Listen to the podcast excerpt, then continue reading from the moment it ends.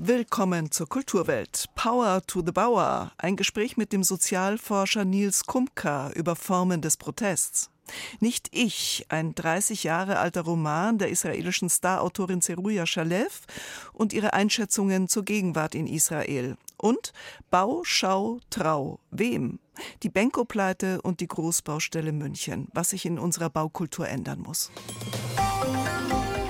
Kultur am Morgen auf Bayern 2. Heute mit Barbara Knopf. Geboren in Palermo, ausgewandert in die Schweiz, ein musikalischer Wanderer durch Europa, eine späte Heimkehr nach Italien, wo er Sizilien verlassen hatte in der Zeit der Morde der Mafia. Pippo Pollina, hochproduktiver Kantautore, stand oft mit Werner Schmidbauer und Martin Kelberer auf der Bühne und mit Konstantin Wecker. Und immer wieder bringt er Soloalben heraus. Dieses ist sein ungefähr 25. Es sollte ein Best-of-Album werden. Daraus wurde nichts. Pollina hat zu viel neue Ideen. Innerhalb von nur zwei Wochen soll es geschrieben worden sein, sozusagen im Augenblick. Nell'attimo heißt es.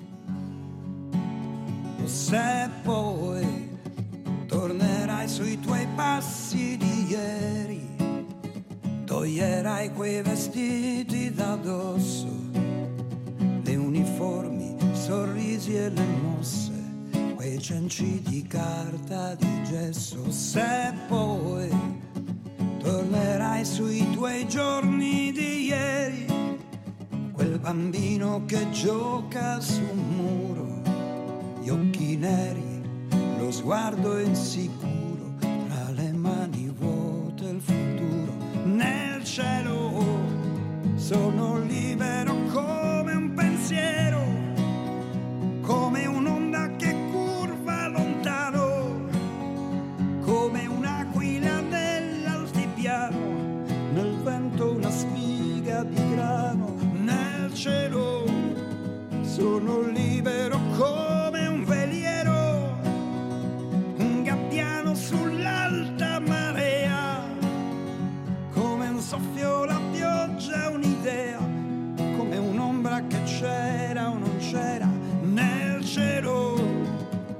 Senza nome né tempo e bandiere, nelle luci delle stratosfere, senza dimensioni e frontiere, io sono soltanto e mi basta così.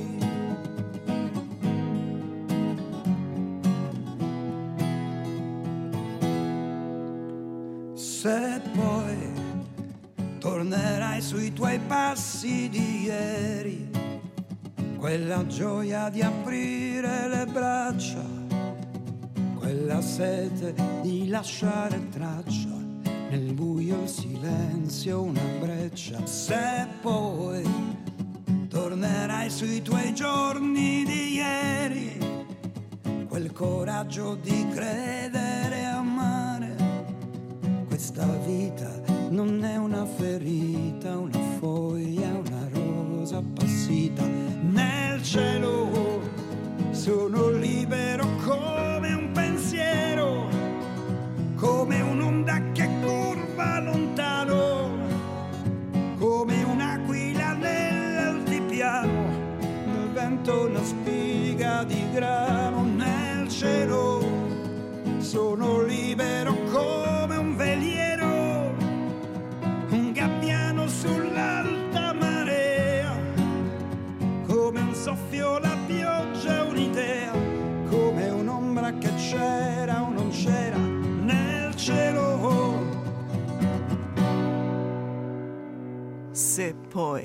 ein Titel auf dem neuen Pipropoliner Album Nell'attimo.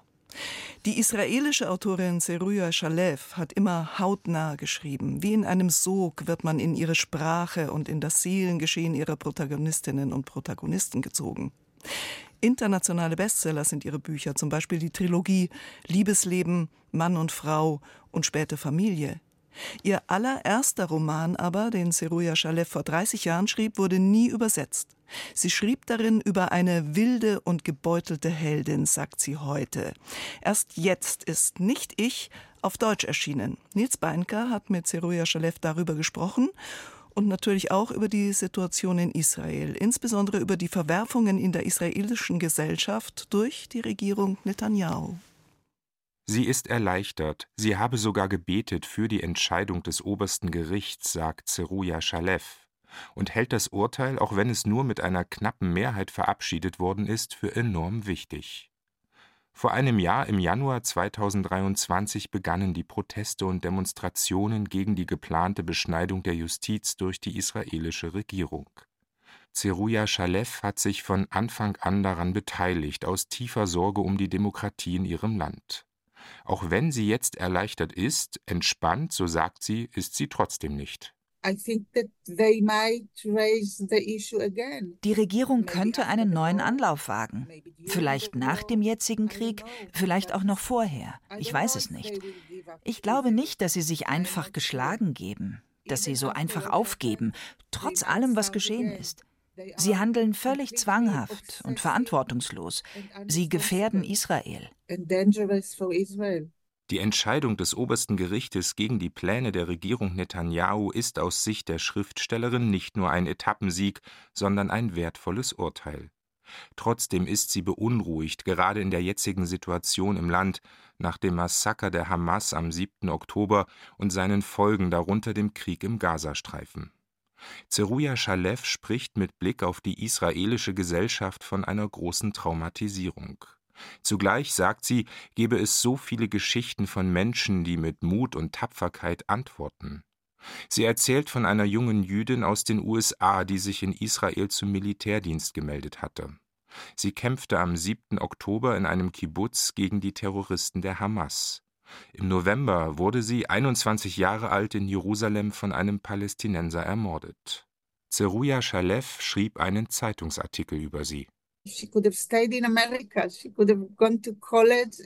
hätte in Amerika bleiben können, an ein College gehen, heiraten und Kinder bekommen können, ein normales Leben leben. Sie wollte aber lieber nach Israel. In den zwei Jahren, die sie hier lebte, war sie auch so feinfühlig gegenüber den Palästinensern. Ich bewundere das sehr. Auf der einen Seite war sie eine taffe Soldatin, auf der anderen war sie so aufmerksam und wollte helfen. Jeden Tag schrieb sie ihrem Freund. Heute habe ich einer alten palästinensischen Frau geholfen, die sich verlaufen hat. Gestern half ich einem kleinen Kind. Diese Verbindung von Krieg und Frieden hat mich sehr beeindruckt. Und das ist nur eine von vielen Geschichten. Von einer anderen Frau erzählt Zeruja Schalevs Romandebüt aus dem Jahr 1993 das gerade zum ersten Mal in deutscher Übersetzung erschienen ist, mit dem Titel Nicht ich. Es ist der Monolog einer Frau und Mutter, die ihren Mann und ihre Tochter verlassen hat. Nun erzählt sie atemlos, verliert sich immerfort in dunklen Träumen und mitunter kruden Visionen. Ein Roman voller Wucht, großartig erzählt, wie ein Rausch, immer wieder surreal, voller offener Fragen. Er dreht sich um einen existenziellen Verlust, ebenso um Mutterschaft und Liebe zu einem Mann und ebenso zum eigenen Kind. Sie versucht, die Schwierigkeiten des Lebens als Mutter mit uns zu teilen. All die Veränderungen, die sich einstellen, wenn man ein Kind bekommt. Mit all den Erwartungen, Aufgaben und Verpflichtungen. Sie merkt, das überfordert sie. Es ist nicht einfach. Sie merkt, sie ist nicht einfach so eine Mutter. Denn die Wärme und das Gefühl der Sorge wollen sich nicht einstellen. Sie hat ein wenig Angst vor ihrem Kind. Es geht um die Gefühle, die viele Frauen kennen. Ein wildes, überbordendes Buch. Es erscheint zum ersten Mal auf Deutsch in einer Zeit, in der Israel in einem Krieg steht und ebenso in einer enorm angespannten innenpolitischen Situation.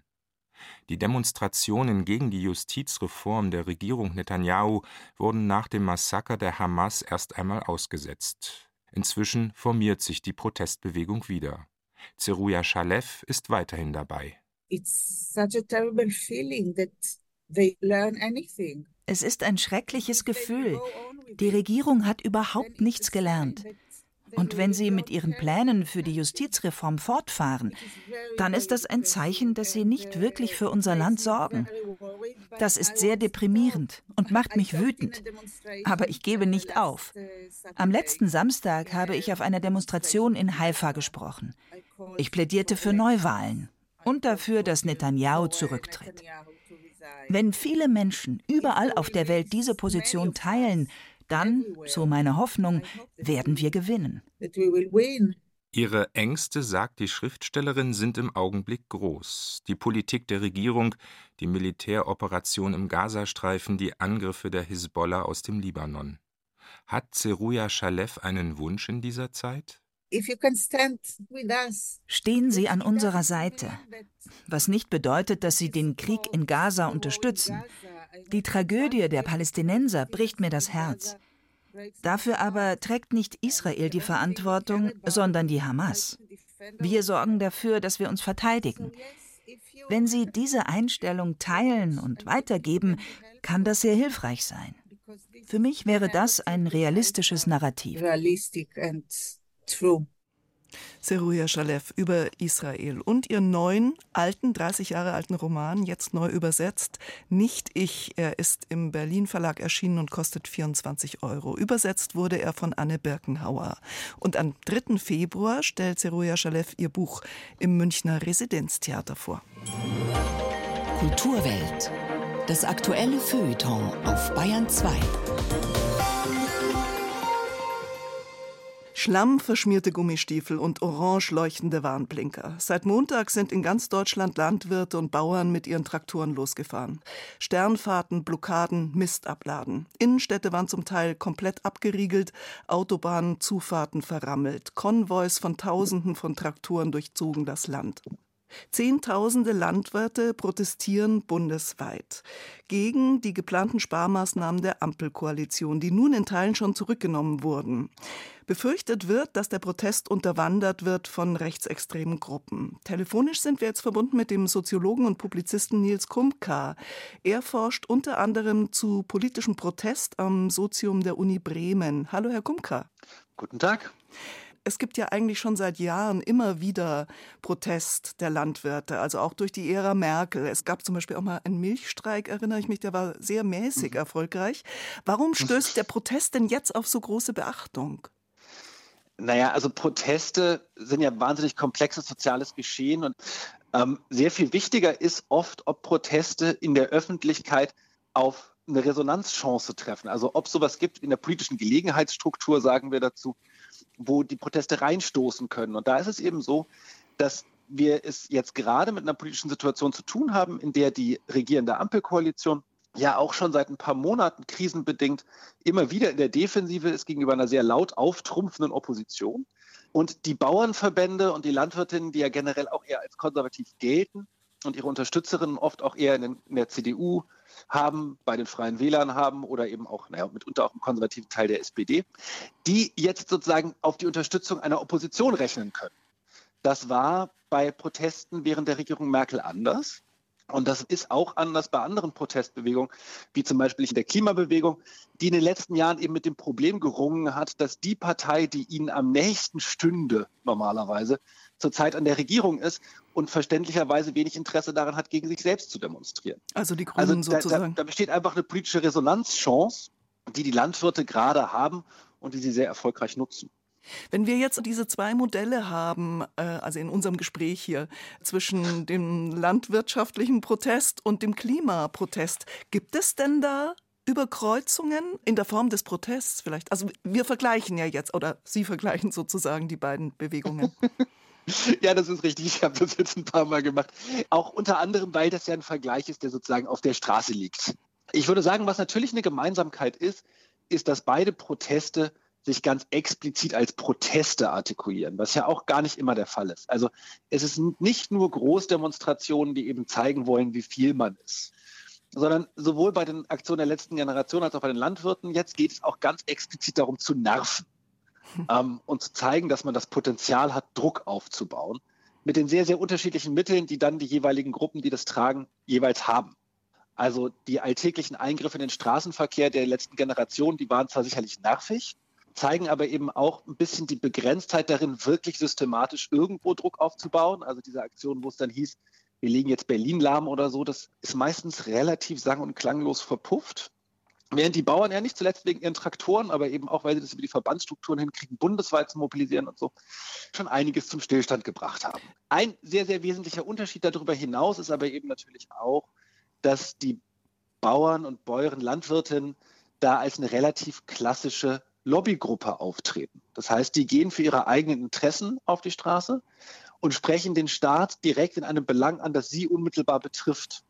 Das ist natürlich für viele Leute in der Bevölkerung sehr einfach zu verstehen.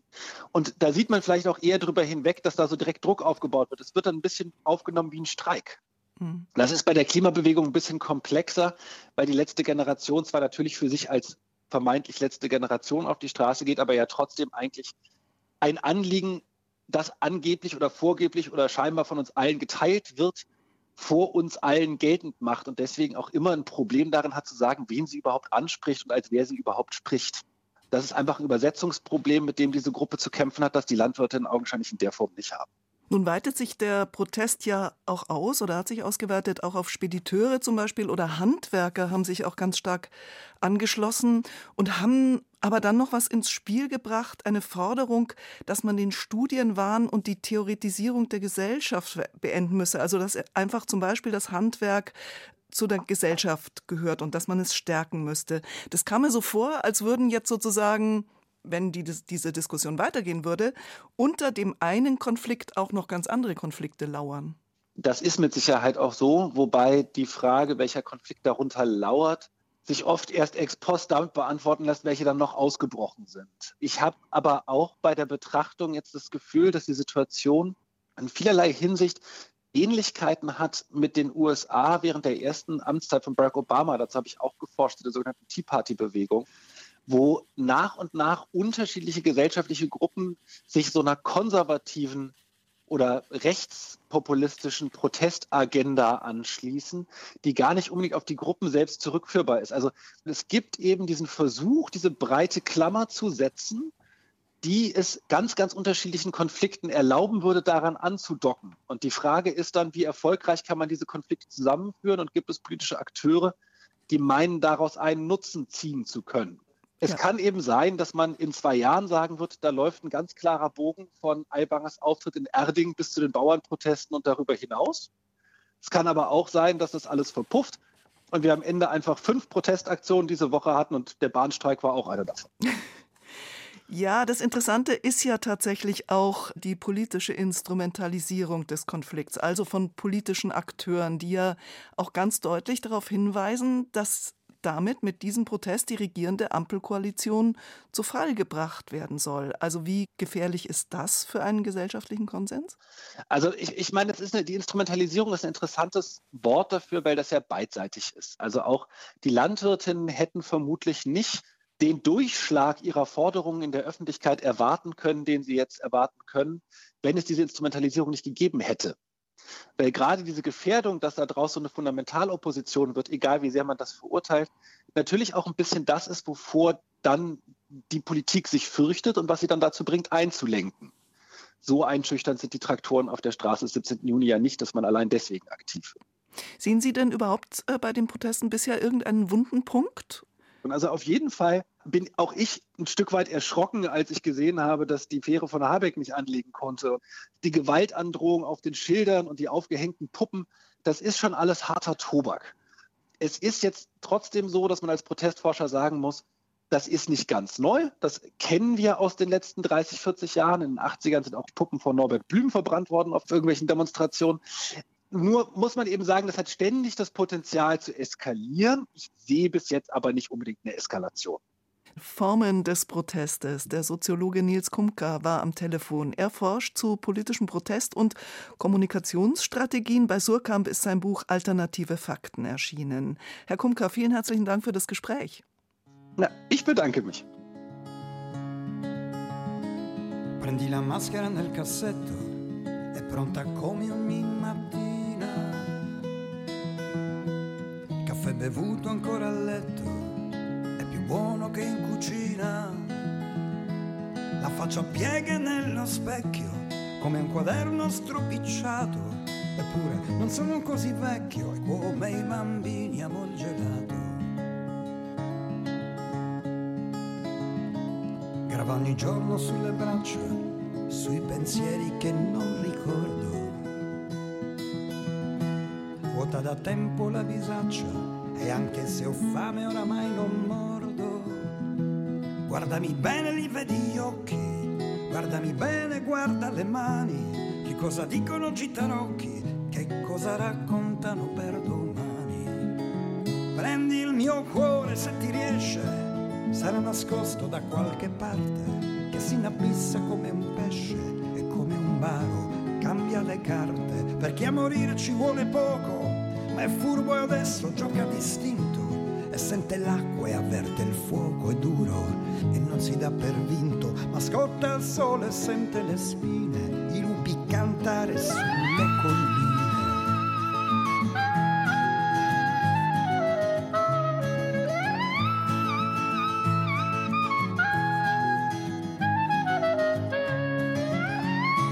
Che da ragazzo era poi diverso, la vita e il mondo, tutto ai miei piedi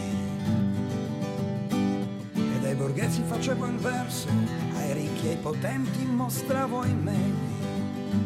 Ed ero lesto con la pistola, con la lingua e con il coltello. Adesso porto la museruola e taglio il pane con un puntello. Ma in fondo io ci avevo creduto e al posto della carità, la forza bruta di un acuto, la rivolta alla libertà ed avrei dato tutto me stesso, ogni cellula che avevo in corpo, senza una virgola di compromesso, senza rimpianti, senza rimorso. Prendi il mio cuore se ti riesce, sarà nascosto da qualche parte e si inabissa come un pesce, come un varo. Cambia le carte perché a vivere ci vuole molto di quello che chiamate amore la gioia di un buon raccolto, un piatto giusto, un libro d'autore. Prendi il mio cuore se ti riesce, sarà nascosto da qualche parte e si inabissa come un pesce, come un baro. Cambia le carte, perché a morire ci vuole poco, ma è furbo adesso gioca distinto e sente l'acqua, avverte il fuoco, è duro e non si dà per. I Lupi, cantare sulle colline, Wolfsgesang auf den Hügeln, auf dem neuen Album des italienischen Kantautore und Gitarristen Pippo Pollina. Nell'attimo heißt es. Am 18. Januar tritt Pippo Pollina in die Münchner Kammerspielen auf und am 25. Januar in Nürnberg in der Luxkirche und weitere Auftritte in Bayern folgen dann im März. 8.53 Uhr ist es. Sie hören Bayern 2, die Kulturwelt. Die Zeiten der Einkaufskathedralen sind vorbei, die Paradiese der Damen, wie es beim französischen Romanautor Emile Solar hieß, der den Beginn einer sinnenhaft werdenden Konsumgier beschrieben hat. Knapp eineinhalb Jahrhunderte später sind die Kaufhäuser verlassene Orte, verblasste Mythen mitten in der Stadt, die an Investoren verkauft werden. Zuletzt massenweise an den mit hohen Krediten abgefederten und nun tiefgestürzten Österreicher René Benko und seinem undurchsichtigen Signa-Imperium. Von einem Baugau ist seither die Rede und Tag für Tag wird deutlicher, wie viele Großprojekte wie unplombierte Zähne das Gesicht deutscher Innenstädte prägen. Was wäre zu tun? Was zu ändern? Überlegungen von Moritz Hohlfelder. Wer aktuell an der alten Akademie vorbeigeht, geplant als Mix aus Einkaufszentrum und Wohnungen, sieht nichts von neuem Glanz, sondern blickt vor allem auf eine Investorenruine. Die alte Akademie, ehedem vom Freistaat meistbietend im Erbbaurecht an einen unsoliden Investor verkauft. Wie es nun weitergeht, das kann im Moment keiner sagen. Was sich daraus für die Zukunft lernen lässt, dass mit all dem, wovon Investoren wie Benko sich Profit versprechen, keine Zukunft geschaffen wird. Es braucht ein neues Nachdenken über urbane Räume, über Besitz, über Grund und Boden im Sinne des Gemeinwohls. Einer wie Hans Hanfstingel von den Altstadtfreunden München hat schon immer gewarnt. Es muss Orte in der Fußgängerzone geben, die nicht dem Kommerz geopfert sind, die zeigen, dass das eben keine Verschwendung ist von wertvollen Flächen in der Innenstadt, wenn sie nicht kommerziell genutzt werden. Es liegt jetzt am Staat Bayern und an der Stadt München, Träume von einem neuen Investor aufzugeben, die eigene bittere Mitschuld zu erkennen und aufzuarbeiten und aus dem Fiasko etwas völlig Neues entstehen zu lassen, heißt es in einem aktuellen Beitrag des Webblogs zur Alten Akademie der Aktion gegen den faulen Zauber. Ja, etwas Neues, etwa ein Fundraising im Sinne des Gemeinwohls, die alte Akademie zurückkaufen für und mit der Bürgerschaft. Wäre das nicht was? Bau, Stadtplanung und Öffentlichkeit neu denken. In der bayerischen Landeshauptstadt gibt es viele Baustellen. Bewegt man sich etwa von der Schützenstraße bis zum Marienplatz und weiter, tut sich eine Art Benko-Pleitenparcours auf. Da ist das legendäre Kaufhaus Hertie, später Karstadt am Hauptbahnhof, dann die alte Akademie, das ebenfalls in Schwierigkeiten steckende Kaufhaus Oberpollinger, das ehemalige Kaut-Bullinger Haus und nun aktuell noch die Insolvenz von Galeria Karstadt Kaufhof, von der noch keiner weiß, was genau das bedeutet. Also findet sich ein neuer Investor für alle deutschen Filialen? Galeria-Chef Oliver van den Bosche hoffte gestern bei der Pressekonferenz in Essen auf einen Befreiungsschlag. Wir haben viele, viele Filialen, die wirtschaftlich sehr gut laufen. Und wir wissen auch, wenn wir eine vernünftige Miete haben, hat das Warenhaus in Deutschland eine sehr gute Zukunft. Für die Münchner wäre es fatal, müsste auch noch das Kaufhaus am Marienplatz schließen. Die Verödung der Innenstadt wäre kaum mehr aufzuhalten, solange man nicht stadtplanerisch neue Konzepte entwickeln würde. Dazu kommen ja noch alle anderen Baustellen, die womöglich neu zu bauende Großmarkthalle, ebenfalls ein für die Stadt diffiziles Investorenprojekt, dann das sogenannte Sendlinger Loch, ein Wohnbauprojekt eines Investors in der Allramstraße, das geplante Konzerthaus im Werksviertel sowie der sanierungsbedürftige Gasteig. Wir packen jetzt wirklich mal irgendwie das an und kriegen auch mal irgendwann was vorwärts. Das wäre schon mein Wunsch, wenn wir es denn heute mehrheitlich so beschließen. Zunehmend wird klar, auch im Münchner Stadtrat mit Oberbürgermeister Dieter Reiter, um wichtige Infrastruktur und zentrale für die Öffentlichkeit bedeutsame Orte sollten die Kommunen und der Freistaat sich in Eigenverantwortung kümmern, statt auf Investoren zu hoffen, wie jetzt etwa und wie gehört beim Kulturzentrum Gasteig, bei dem alle bisherigen Vorhaben krachend scheiterten. Oft kann es auch Sinn ergeben, einfachere, aber deshalb nicht schlechtere Lösungen zu favorisieren. Ein gutes Beispiel ist Bayreuth.